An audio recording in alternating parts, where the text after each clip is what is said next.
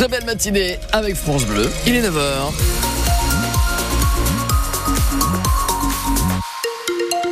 A tout de suite pour votre émission à votre service. D'ailleurs, pour euh, témoigner, vous pouvez le faire au 03 26 48 2000.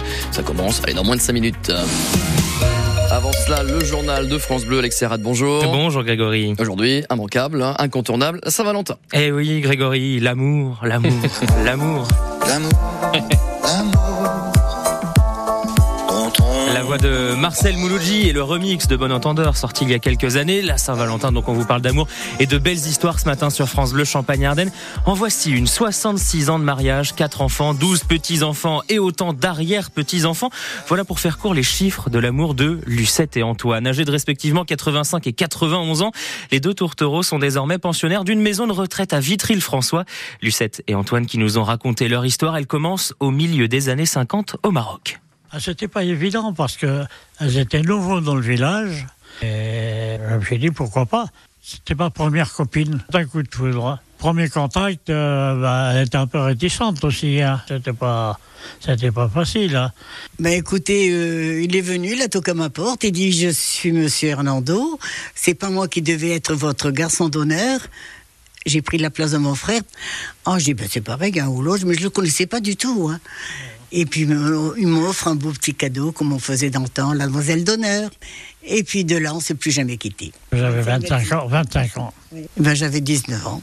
Mais une petite réflexion je vais vous faire.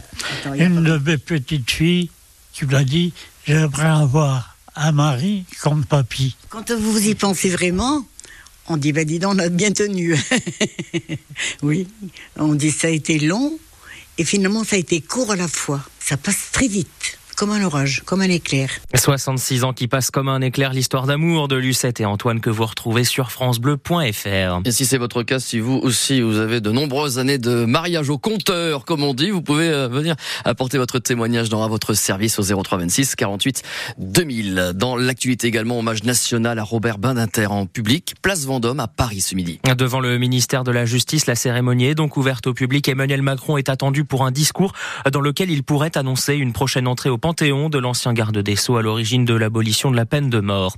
Pagaille sur les rails à prévoir ce week-end. La CGT Sudrail appelle les contrôleurs à la grève. Les deux syndicats revendiquent une hausse des salaires et une meilleure prise en compte des fins de carrière. La mobilisation qui s'annonce très suivie.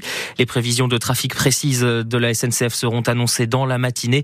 Les TGV qui ne peuvent pas rouler sans contrôleur devraient être euh, les plus touchés. Autre mobilisation syndicale demain, cette fois dans le groupe Pernod Ricard, les salariés se regroupent devant la maison de champagne Moum. Euh, Comme jeudi dernier, les syndicats revendiquent une prime de partage de la valeur pour distribuer une part des grands bénéfices de l'entreprise l'année dernière. Ils demandent au total 2000 euros par personne.